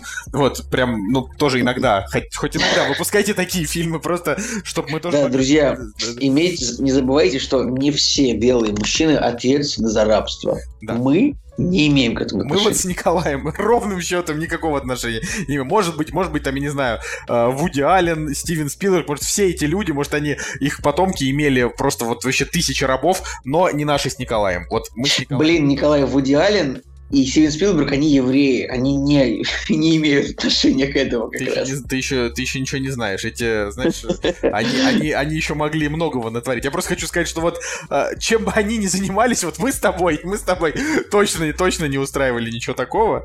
Поэтому, А, да. Да, знаете, наверное, еще скажу, что посмотрел. И, и просто меня не будет на следующей неделе снова, потому что я буду, я уеду. А, я скажу, я вот начал смотреть сериал «Видоизмененный углерод» от Netflix. Может быть, слышали? Эльтард Карбон он называется. Могли бы, наверное, как-то перевести его более изящно, чем «видоизмененный». Неужели нет, блин, более изящного слова в русском языке, чем это? Нормально, это как раз э, сложные названия для сериалов, это, это клево. Так, Ну ладно. И как бы очень... Это, это- вот это, наверное, ну, как бы такое часто говорится про каждый высший сериал, но как будто бы это сериал чуть ли не с самой лучшей картинкой. Ну, то есть а что это, фантастика? это киберпанк такой, как в Э. будущем, там очередное про... Э, надо- Надоели киберпанки. ну, короче, там э, концепция, концепция сериала в том, то, что как бы личность каждого человека типа записывается в голове на жесткий диск, который называется там стек, и как бы когда человек умирает, э, то его пересаживают в другое тело. И, в общем, э, сериал про это. В главной роли там играет актер Юэль Киноман. Который играл, например, в Робокопе. И хочешь сказать, боже, какой же он плохой актер, просто невозможно. Я даже не представляю, как его до сих пор берут что-то играть. Мне кажется, он в отряде самоубийц еще показал то, что блин, человек может сыграть две эмоции. И как будто бы нужно ему походить на школу, на школу, Так, на, на курсы актерского Так, подожди, ты мастерства. мне объясни, мы теперь его ненавидим так же, как ненавидели Джая Кортни, э, господи, того забытого всеми актера. Второго. Ну, типа, тема, Забыл. ну, тема в том, как бы, что мы этих актеров ненавидим за то, что их, как бы, типа, пихают везде, их приходится на них смотреть. Но Юэль Киноман, как бы, был в паре фильмов, и можно было его избежать. Но сейчас он появился в хорошем сериале, и он все так же раздражает. Можно было его избежать. Так, просто очень смешно ты, ты рассказываешь. Но в, этой, в этом сериале, правда, невероятно красивая картинка. То есть, прям такая киношная, если у вас большой, телеви- большой телевизор. Да поскольку я посмотрел только две серии, я не могу пока понять. Как бы, может, он закончится плохо. Ну, Николай, видишь, Лост тоже закончился плохо, но тем не менее мы его любим больше всего на свете. Знаешь, это такое дело. Но этот, но этот сериал вот именно с точки зрения лора, с точки зрения проработки мира выглядит очень прикольно. Очень прикольно. А, ну, короче, вот, кстати, там вообще как бы сам сериал начинается с того, видоизмененный углерод начинается с того, что как бы персонаж сначала посыпается как азиат, а через пять минут он уже э, Юэль Киноман. То есть, ну, Это меня... whitewashing. Это whitewashing, да, такое. Это же, это же вообще... Да, и я надеюсь, что на второй сезон, как бы, блин, типа его, его, его- это тело его убьют, его другого актера посадят, потому что... Слушай, это прям как в Докторе Кто. Ну, типа того, но в «Докторе Кто» там все-таки было обычно сезона по три каждый тусовался, нет? Ну, по два, по три, да, где-то там всегда по-разному. Нет, я, я просто к тому, что э, эта концепция не нова, знаете. Да, это я, я согласен, но именно, именно тут пересадка этого самого. То есть, а, помнишь этих потрошителей, Репамен, что-то около того, чуть-чуть Ой, есть что-то это- похожее. Вот это хорошо, если так. Ладно, да, это... Все, это- я закончил. это- это- но это- это- пока что очень, очень бодро сериал идет. Хорошо, спасибо за, спасибо за совет. «Кактус» — подкаст о кино и не только. Ну, теперь мы уже, я не знаю, мне кажется, можем э, с абсолютно спокойной совестью уже перейти к новостям, потому что все, кто хотели что-то добавить, уже добавили. Нет, если бы здесь был Женя, он бы еще что-то добавил, но тем не менее. Короче, а, когда я готовил новости к этому выпуску, одна из них звучала так, типа, Майкл Фассбендер сыграет в продолжении Kung Fury. Kung Fury, как вы помните, это тот э, потрясающий, странный, а, значит, фильм, снятый в стиле э, старых там боевиков 80-х, и снят он был и выпущен как раз тогда, когда это еще не было мейнстримовым, знаешь, переснимать вот, вот это все. Ну, понимаешь, да, то есть сейчас такое ощущение, как будто уже эм, как бы пародия на ретро уже немножко устарела. То есть э, тот же, я не знаю, э, жанр музыки, типа retrowave, э, он уже сейчас, честно говоря, подзадолбал как, как будто вот, пот- потому что его, ну, сейчас эксплуатируют слишком много, да, и тогда Kung Fury был вообще как глоток свежего воздуха. Было прям очень круто. Блин, мне, честно говоря, я, наверное, единственный человек, которому он не понравился, потому что мне там понравилось это только момент с этим самым, с автоматом, который, типа, взбесился, начал всех убивать. С автоматом, э, как называется этот автомат? Игровой автомат, короче. Я правда не понимаю вообще, чем он тебе не понравился, потому что это независимая студия, там просто сумасшедшее количество охренительных шуток. Ну, ладно, неважно. А, большинству людей он все-таки понравился, и они пообещали, что они будут снимать полнометражный фильм, а, ну, или там продолжение как минимум. И Майкл Фассбендер сказал, что вот он, значит, будет играть у вот этого режиссера Дэвида Сандберга. А Дэвид Сандберг это, как я понимаю, тот самый чувак, как раз который играет в Кунг Фьюри главного героя. Или нет? Это не он. Нет, это не он. А, или это он. Вот сейчас. Короче, я очень, сме- очень смешно. Это, это не он, нет. Самое смешное, когда я, Это когда я смотрел титры, я сперва подумал, ну, как бы Сандберг, такая фамилия, я подумал, что это ну, еврейский режиссер. Нет, оказалось шведский. То есть, как бы это сейчас, это довольно известный факт, но с самого начала. С самого начала. Ну, короче. А актер, короче, может, может это его брат? Нет, нет, И- это он, все точно. И режиссер, А, он? и, режиссер, и актер. Да, просто есть два Дэвида Сандберга, которые... Да, и правда, два Дэвида, Да. Са- и оба шведа. Смешно. Вот, короче, а, будет играть там Дэвид Сандберг и Дэвид Хассельхоф. А, Съемки стартуют летом вот этого 2017 года. Э, Сюжет такой. На дворе 1985 год. А, Славный город Майами блаженствует под защитой величайшего копа во вселенной. Громокопы Kung Fury, могучая команда полицейских из разных исторических периодов, пытается остановить злодея Кунгфюрера. После трагической смерти одного из хороших парней команда распадается, и загадочный злодей начинает помогать Гитлеру в поисках неодолимого оружия. Kung Fury нагибает пространство и время, чтобы спасти друзей, защитить честь Академии Кунг-Фу в Майами и навсегда закрыть вопрос с Адольфом Гитлером. Вот, в общем, а, Майкл Фасбендер там решил сыграть, и, и только было я подумал, ни хрена себе вот это дела, как тут еще и Арнольд Шварценеггер согласился сниматься в этом фильме, и тут я уже такой, погодите. Ну, то есть, понимаешь? Блин, знаешь, мне, мне понравилось это самое, как ты почитал этот синопсис, типа, окончательно закрыть вопрос с Адольфом Гитлером. Я такой Эта фраза так звучит, блин, а можно этот вопрос было закрыть уже лет 15 назад? Сколько мне он уже надоел? Как злодей, серьезно. А, ты, ты просто, Николай, э, не понимаешь. Конг, Конг Фьюри это клево. Не, ну просто, да он правда хороший. Ты как-то вот... э, Просто есть так, есть вероятность, что тебе не понравилось, просто потому что тебе не нравится вот эта вот эстетика, и тебе не нравится, может быть, само чувство ностальгии, может быть, тебе не нравятся а, те времена, может быть, ты ностальгируешь по каким-то другим, да, может быть... Блин, а какая ностальгия. Я в детстве смотрел там Чебурашку и, и Крокодила Гену. Я не смотрел там, как какие-то динозавры Гитлера жрут на экране. Откуда, откуда у тебя ностальгия? Вот поэтому я вообще не понял. У меня, Откуда у носталь- всех? у меня ностальгия по бодрым бади-муви, знаешь, вот, и как бы здесь, ну, просто, может, не совсем, конечно, бади-муви, может, даже не совсем муви, но... Напарник у него динозавр. Ладно, я Но- понял. То есть но- но это мне- должна быть ностальгия по парку юрского периода, что ли? Я не Да это... Чё ты все докопался до динозавров в этом фильме? Они тут вообще не самое важное. Ладно. Вики, и там женщины в, в железных доспехах, Там вообще- Зена. Там вообще Ну. много чего было. Нет, ты Ну мне, да. ты мне объясни, как так вышло, что Фассбендер и Шварценеггер согласились там играть? То есть нет, ты, конечно, зна- зная тебя, Николай, уже много лет, ты сейчас скажешь, что на самом-то деле Арнольд Шварценеггер актер не то, чтобы прям такой уж прям, чтоб вау. Ну, нужно посмотреть. Я мог сказать, не знаю, фильм шведский, а Фасбендер вышел, то есть Фасбендер женился на шведской актрисе, может быть, тут есть что-то такое. Я не знаю. Это, это слишком конспирологически, Николай, на мой взгляд. Слишком конспирологически. Но а, в любом случае пожелаем удачи, но согласитесь, это удивительно. Это удивительно, что вот в наше время происходит, э, происходит такое, что э, чувак собирает на Кикстартере на фильм, э, там больше 40 миллионов людей, нет, почти 30 миллионов просмотров только на Ютьюбе, и еще такие же миллионы просмотров на других площадках, и вот, пожалуйста, такая вот ситуация. Кстати, по поводу этого э, Шварценеггера есть э, смешная история, что выходит же в этом году фильм «Тайна печати дракона. Путешествие в Китай 3D» Олега Степченко. Помнишь такого? Помню, он снимал какой-то фильм, типа, мужской сезон, нет или... Мужской сезон «Бархатная революция», во-первых, лучший фильм просто. Во-вторых, он снимал «С матовой удочки», это вообще, как минимум, моя любимая картина, топ-1. Такая дрянь вообще, смотрю. Охренительный. Ничего. «С матовой удочки» очень крутой. Это фильм, это фильм просто на уровне, я не знаю, самого лучшего фильма, мне кажется. Он Ну ладно. очень крутой. Ну, я говорю, это типа... Это нужно быть в какой-то... Я, я даже не знаю, как это сказать, но это нужно прям... Прям что-то быть очень ценителем, чтобы любить сматывые удочки, ну вот, вот прям мне нравится, не знаю. Это, да, и вот «Тайна печати дракона», где вот там как раз будет играть Арнольд Шварценеггер. Джейсон Флеминг это уже, получается, во втором фильме играет, у него первый это был как раз V3D, вот. И вот в продолжении будет, э, будет Шварценеггер. И еще Джеки Чан. Ну, мы, по-моему, об этом уже говорили. Честно говоря, жаль, конечно, мне очень Шварценеггера и Джеки Чана, что им приходится заниматься А, слушай. таким непотребством, но да ладно. Ну да. Кто мог подумать, когда Шварценеггер типа играл в тер- у Кэмерона во втором Терминаторе, что придется играть в таком. У Олега Степченко, да. А, новость, э, трейлер Суперсемейки 2. После там тизеров, в которых вообще ничего не показывали, вышел полноценный трейлер. Есть тебе что сказать, Николай?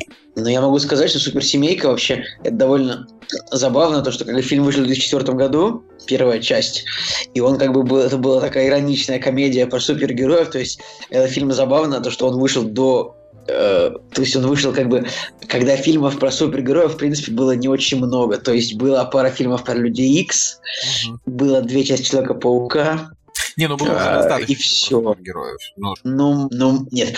Ну, ты можете, ну, как достаточно. Было, не знаю, штук 8, ну, штук 10, может быть. Сейчас их штук 50.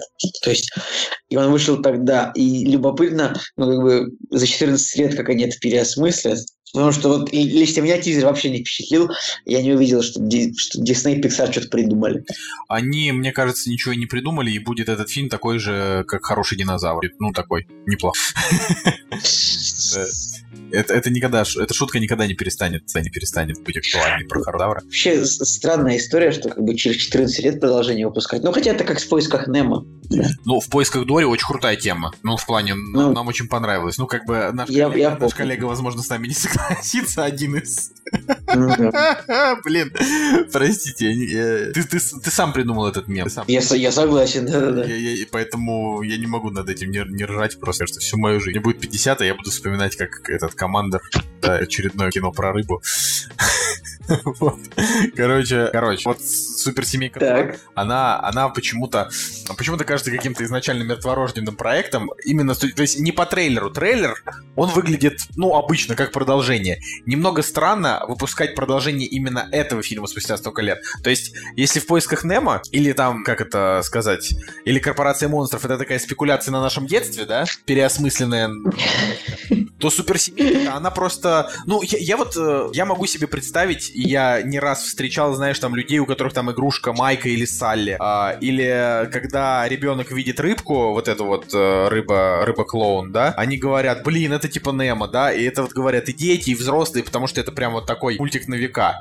А, а вот, допустим, персонажей мультфильма Суперсемейка я не видел фигурок ни у кого дома, чтобы кто-то, не знаю, в них играл, чтобы кто-то вообще вспоминал. То есть, когда говорят Pixar, Суперсемейка вспоминается, наверное, в самую последнюю очередь. Уже после там всех этих муравьев и прочего, и прочего. Кстати, можно было бы про муравья новый фильм снять, мне кажется. Вот э, ты смеешься, они, мне кажется, снимут и про муравья, и вообще про всех снимут.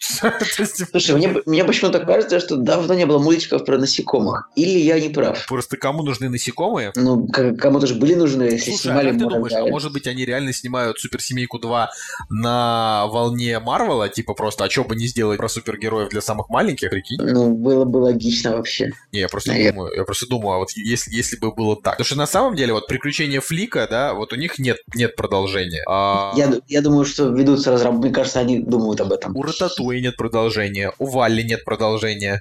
И я вот, я прям, знаешь, вот что, я, я прям боюсь, что вот настанет момент, когда, то есть то, что там снимают тачки, первая, вторая, третья, мне вот вообще плевать. Я не испытываю к тачкам никакого, никакого вообще сердечного тепла. А, то, что Корпорация Монстров и Немо, они сняли продолжение, слава богу, они были хороши, нам повезло. Но вот, допустим, в Валли я бы не хотел видеть продолжение, потому что наверняка из второй части а, они бы уже сделали что-то такое. а, Слушай, ну- вот он уже на земле, там Ну, смотри, смотри. пытаются худеть, понимаешь, Типа, да? В поисках Немо они сняли продолжение в поисках Дори. Значит, в Вайле они снимут тоже по девочка-робота, типа Ева, как ее там звали. Ева, да. Вот. Ну, просто... Да, и типа, знаешь, завязка это то, что Вали продолжает убирать мусор на планете, где теперь уже есть люди, потому что они туда вернулись. И тут куда-то пропадает Ева, и он бежит ее искать. История. Хотя, кстати, на самом деле, ведь там и была такая история, что он там за ней бегал. Благодаря любви, так сказать, и к ней побежал. Ну, в общем, я очень беспокоюсь, что а, у- как они влепят и Вали потому что, говорю, история игрушка уже четвертая часть, суперсемейка, вторая, тачки уже третья, и как бы и пац- пацаны просто продолжают, продолжают пилить вообще в совершенно диких количествах сиквела. Хотя, для- ну, если уж быть, ну, знаешь, справедливым, Тайна Коко — это, ну, как бы мультик уникальный с точки зрения, конечно, да, идея украдена у книги мертвых, но книги жизни. Я так его все еще не посмотрел, поэтому не готов сказать ничего по этому поводу. Посмотри, он хороший. А, Он одноразовый, к сожалению, тоже э, далеко нет, но хороший. Ладно, э, коротенькая новость. Крис Коламбус снимет э, фильм по компьютерной игре «Пять ночей» э, у Фредди. «Пять ночей с Фредди». М, Вот, вообще у Фредди. Почему-то у нас «Пять ночей с Фредди» его назвали. А, я не знаю, играли вы или нет. Я играл в первую часть. И очень много из них я еще смотрел стримы всякие. Ну, когда хочется какой-нибудь страшный стрим. Блин, я тоже, я тоже смотрел только стрим, я, я вот не играл, нет. Я играл, по-моему, на iPad в первую часть, еще, еще давно, вот не, не помню. А, и э,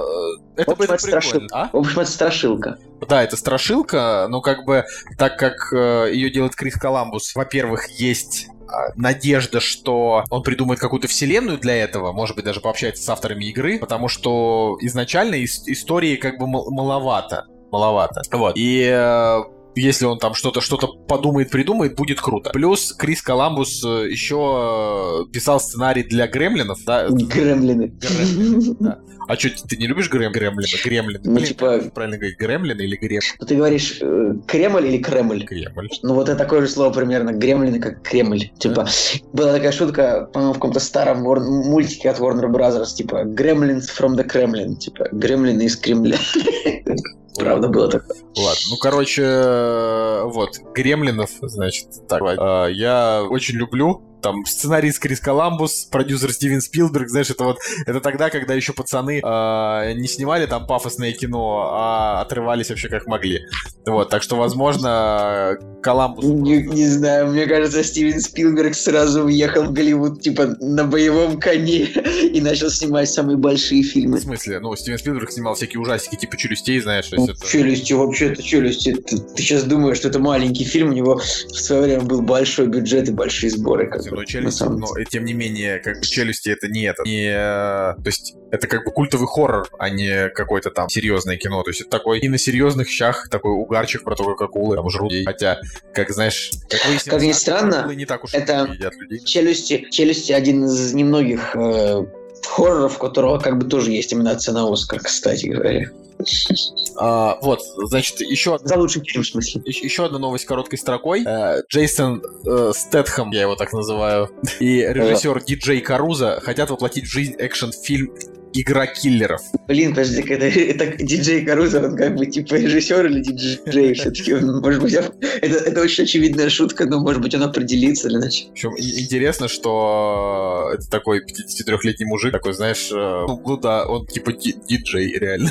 Ну, диджей, типа, ну его просто зовут какой-нибудь, не знаю, там, э, Доналд Дэвид, Джейсон. Дэ- Дэвид, Дэвид, Дэвид Джонсон Дэвид какой-нибудь. Джонсон, да. Вот. Но это, это уже неплохо. Я, я, кстати, у этого фильма смотрел фильм «Я четвертый», у этого режиссера, простите, смотрел фильм «Я Ну, четвертый». в общем, его зовут Дэниел Джон, ну, почти угадали. А еще я смотрел один из моих самых любимых фильмов. Он снял «Деньги на двоих» с Аль Пачино и Мэтью МакКонахи, и Рене Руссо. Я вот, правда, у фильма 7,16, но вот это из моих, в моем личном рейтинге, это один из любимых. Но последняя его картина был «Три икса мировое господство», что как бы, сами понимаете. Вот. А, то есть чувак умеет снимать фильмы, но не всегда. Короче, а, вроде такая новость, ну, стандартная, типа Джей- Джейсон Стэтхэм снова будет играть в боевике, но мне, мне понравилась завязка. Я вот э, посмотрел бы, да, завязка, значит, звучит так. Главный герой истории, Хитман по имени Джо Флут, вроде как положительный персонаж, потому что убивает исключительно плохих парней. В поворотный момент жизни протагониста доктор сообщает, что ему осталось жить всего несколько месяцев. Чтобы уйти красиво, Флут заказывает самого себя всем ассасинам мира, но скоро выясняется, что в лаборатории совершили ошибки, он совершенно здоров. Теперь Флут вынужден обороняться и отстреливать своих коллег в ответ. Ну и неплохо бы взорвать Блин, я вообще не понимаю, зачем ты решил рассказать о том, что Джейсон Стэтхэм будет играть в новом фильме. Интересный, Ну интересный сюжет. Слушай, я люблю такие сюжеты. Это же не, не тривиально, знаешь? То есть, как бы, он это, это вот это вот как Джон Уик. Вроде банально, да, там история про киллеров, но чем она в итоге оборачивается? То есть вот это, э, вот эта дичь второй части, это же просто шикарно. Да, здесь тоже прикольно, типа заказал себя э, всем убийцам, в итоге, э, в итоге типа В итоге это просто будет минут, э, просто будет 105 минут о том, как Стэтхэм э, стреляет с пистолета и дерется кулаками. Си- Вот серьезно, у фильма будет там рейтинг там 6,2 и все, и, и ничего. Не знаю, подождем, подождем. Мне, мне интересно. А, вот, последнее, что я бы хотел сегодня обсудить, это, Так. значит, снова мы возвращаемся к Владимиру Мединскому и Министерству культуры. То, с чего начали, собственно, практически, этим мы закончим. А, очень интересно и смешно э, это то, что, а, значит, Мединский сказал про фильм 50 оттенков свободы. Он сказал такую фразу. Он сказал, неделю назад вышел фильм 50 оттенков свободы. Я не знаю, какие социальные задачи решает этот безусловный шедевр мирового кинематографа, но 70% сеансов в нашей киносети, естественно. Но 70%... Бля, короче, он жалуется, что 70% сеансов ему отдали киносети. Э, И говорит, чем, естественно, обрушили целый ряд наших замечательных фильмов, находящихся сейчас в прокате. Во-первых, короче, как оказалось, это ложь, потому что у фильма по, типа, данным проверенным было не больше 38% сеансов, а по другим подсчетам оказалось этого меньше. Вот. То есть, что-то, короче, странные какие-то цифры, неясно откуда они взялись. Э, Плюс э, я не понимаю, за что он топит. Женщины против мужчин крымские каникулы его. Ну, например, ну, например там, не знаю, лед Не, ну какой-нибудь. лед как бы, да. но это Э, селфи, Николай. Вообще, что-то, блин, русский фильм это за, за много, много. Не, много и пусть снимают. Будет хорошее, будет прекрасно. Но просто э, нахрена создавать вот это вот... То есть, чего он пытается добиться? Я не могу понять. Мы не перестанем любить иностранное Типа он кино. Мы пытается выслушать, типа он пытается выслужиться перед вышестоящим начальством, что он такой вот патриот. Это единственное, что я могу предположить. А вообще мне все равно, потому что его мотивация очень странная. Нет, его мотивация странная, но эта мотивация рано или поздно закончится в каком-нибудь 2020 году тем, что у нас будет как Китай. 10 иностранных фильмов в год, все остальное русское кино. Ну, понимаешь, ну реально. Такое вполне может быть, в Китае же такое есть. Ну, ты понимаешь, значит, значит, как бы... Ну вот, не знаю, значит, нужно на митинг прийти, может, поскандалить, что-нибудь Да. сказать, что мы так не хотим. Приди. Может, получится, а может и нет. А, Скорее всего, ну, может получится, а, а- а может просто получше по голове и 15 суток. Это... Ну да, ну или, или на бутылку посадить. Или на бутылку посадят, да. Все, все как всегда. Да нет, тут как бы дело в том, что э, я так считаю, митинги это это, короче, плохо. Вот я это, это странно, что мы заканчиваем этим кактус, но я вот так хочу сказать. А, митинги это плохо, потому что они а, вызывают а, негатив а, у, в том числе и граждан. А вот круто это информационное давление. То есть вот если, я не знаю, там, а, допустим, одному какому-нибудь блогеру закроют рот, а другой скажет, другому закроют, скажет третий и будет говорить, вот прям, не знаю, по цепочке, и охват а, людей будет огромным, тогда с этим уже никто просто ничего поделать не сможет. Поэтому если а, условно, если вы Блин. считаете, что Министерство культуры там, допустим, поступает неправильно, хотя бы обсуждайте это, не знаю, со своими друзьями, со своими родными, чтобы а, они не поддерживали это, чтобы... У нас есть Ну, это важно. 31 у нас есть 31 статья Конституции Российской Федерации, которая сообщает, что граждане РФ имеют право собираться мирно, без оружия, проводить собрания, митинги, демонстрации, шествия, пикетирование. Вот так Ну, вот. Николай, говорю, понимаешь, э, тут э, как, как бы это ни было, понимаешь, это никогда не приводило к каким-то положительным результатам. Понимаешь, это всегда приводило только к разгонам и, э, и тюрьмам. А вот когда начинаются, ну, начинается вот это вот информационное давление, это уже к чему-то приводит. И я просто надеюсь, что, возможно, мы когда-нибудь доживем до того, что э, мнение Митинги и ин- информационное давление это, в общем-то, две стороны одной медали. Так Ну, что просто- одно без другого. Если у тебя будет сплошное информационное давление. А, короче, это такой себе спор.